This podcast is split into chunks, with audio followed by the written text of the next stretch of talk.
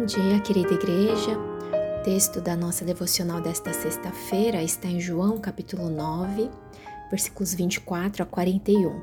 O texto diz assim: Pela segunda vez, chamaram um homem que fora cego e lhe disseram: Para a glória de Deus, diga a verdade. Sabemos que esse homem é pecador. Ele respondeu: Não sei se ele é pecador ou não. Uma coisa sei: eu era cego e agora vejo. Então lhe perguntaram: O que lhe fez ele? Como lhe abriu os olhos? Ele respondeu: Eu já lhes disse, e vocês não me deram ouvidos. Por que querem ouvir outra vez? Acaso vocês também querem ser discípulos dele? Então o insultaram e disseram: Discípulo dele é você. Nós somos discípulos de Moisés. Sabemos que Deus falou a Moisés, mas quanto a este, nem sabemos de onde ele vem. O homem respondeu: Ora, isso é extraordinário. Vocês não sabem de onde ele vem, contudo, ele me abriu os olhos. Sabemos que Deus não ouve pecadores, mas ouve o homem que o teme e pratica a sua vontade. Ninguém jamais ouviu que os olhos de um cego de nascença tivessem sido abertos. Se esse homem não fosse de Deus, não poderia fazer coisa alguma.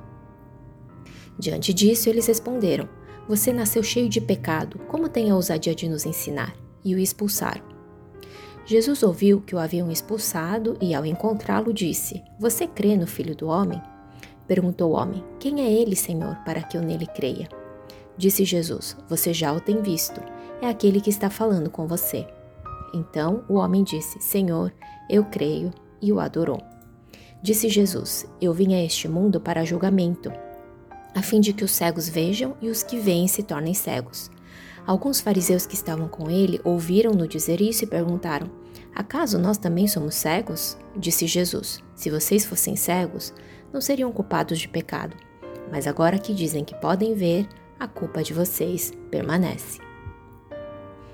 O texto de hoje encerra a longa investigação que os fariseus conduzem em busca de respostas para o milagre da cura do cego de nascença. É interessante acompanhar os diversos interrogatórios que os fariseus procedem. Primeiro, questionando o homem que havia sido curado, versículos 13 a 17. Depois, tentando corromper os fatos, que o homem nascera cego e fora curado, manipulando os pais do homem curado, versículos 18 a 23. E novamente, conforme o nosso texto de hoje, confrontando mais uma vez o homem, versículos 24 a 34. Os versículos 30 a 33 explicam por que os fariseus estavam tão nitidamente confusos e desesperados diante do testemunho daquele homem que dizia ter nascido cego e agora tinha sido curado por Jesus. Vejamos os versículos. O homem respondeu: Ora, isso é extraordinário. Vocês não sabem de onde ele vem, contudo, ele me abriu os olhos. Sabemos que Deus não ouve pecadores, mas ouve o homem que o teme e pratica a sua vontade. Ninguém jamais ouviu que os olhos de um cego de nascença tivessem sido abertos. Se esse homem não fosse de Deus, não poderia fazer coisa alguma. Sim, se Jesus havia curado um homem cego de nascença, ele havia não apenas reparado uma falha, mas criado. Dar vista a um cego de nascença é criar visão onde não há. Não havia, de fato, relatos de homens ou mulheres que tivessem realizado esse tipo de milagre.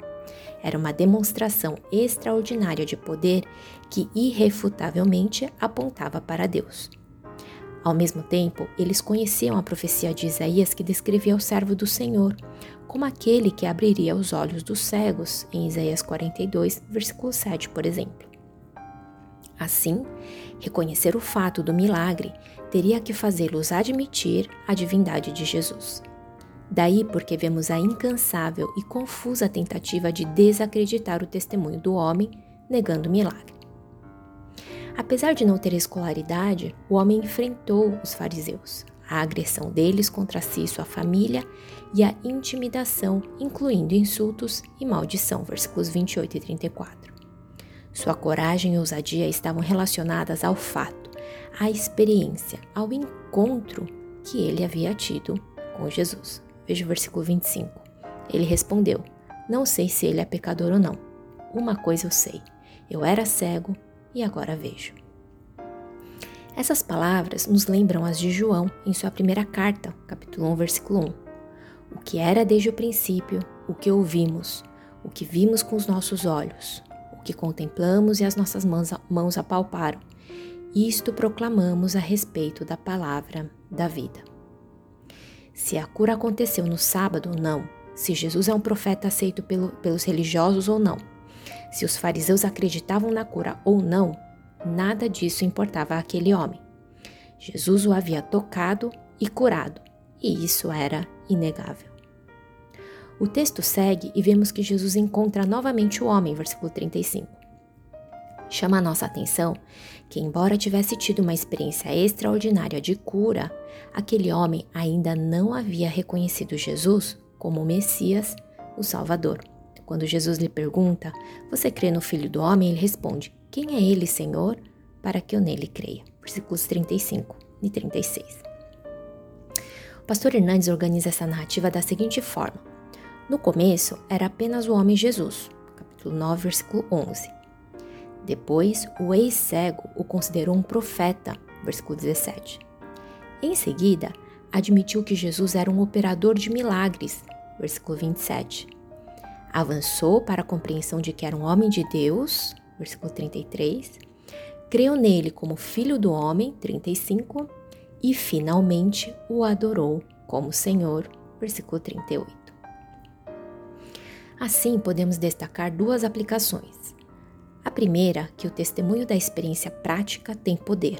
Notamos a constante oposição que o narrador destaca quanto ao status, conhecimento e zelo pela lei dos fariseus em relação ao ex-cego. No entanto, os fariseus que tinham capacidade visual física estavam espiritualmente cegos e foram incapazes de reconhecer Jesus como Filho de Deus, o Salvador. É o que Jesus diz no versículo 39. Eu vim a este mundo para julgamento, a fim de que os cegos vejam e os que veem se tornem cegos.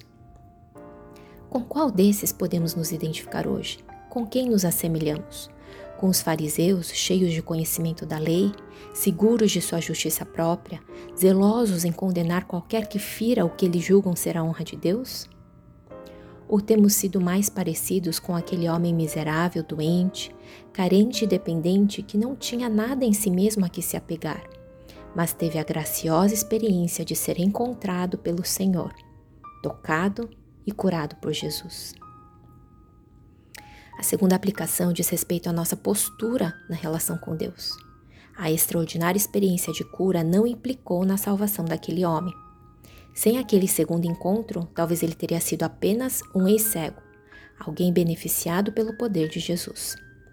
E é o encontro desse que Jesus vem de novo, para se revelar como aquele que não apenas atende nossas necessidades, que não apenas nos toca, que não apenas nos socorre ou cura, mas para se revelar como o Messias, o Salvador da nossa alma, o mediador da relação com o Pai, o Cordeiro Santo de Israel que é digno da nossa adoração em todo o tempo. Ele, por causa da obra mais extraordinária que realizou, que foi a obra da cruz, consumada com sua morte e ressurreição, é digno da nossa adoração mesmo nos dias difíceis. Ele é digno mesmo nos dias em que não concede cura ou resposta. A palavra que nosso bom Deus nos traz nesta manhã é uma palavra de consolo e exortação. É uma palavra de revelação e lembrança sobre quem Ele é sobre quem é o Deus a quem adoramos e de depositamos nossa fé e esperança. Não é apenas um profeta que faz milagres, ele é o nosso Salvador, o Cordeiro que foi morto, mas agora vive. Que nossa adoração ao Senhor hoje, se não puder ser motivada pelas respostas que Ele ainda não nos deu, seja motivada pela infinita graça que Ele nos concedeu por meio da cruz. Que nossa adoração seja motivada pela segurança e paz que sempre temos nele. Que nossa adoração seja motivada pela promessa de seu cuidado e por sua presença conosco.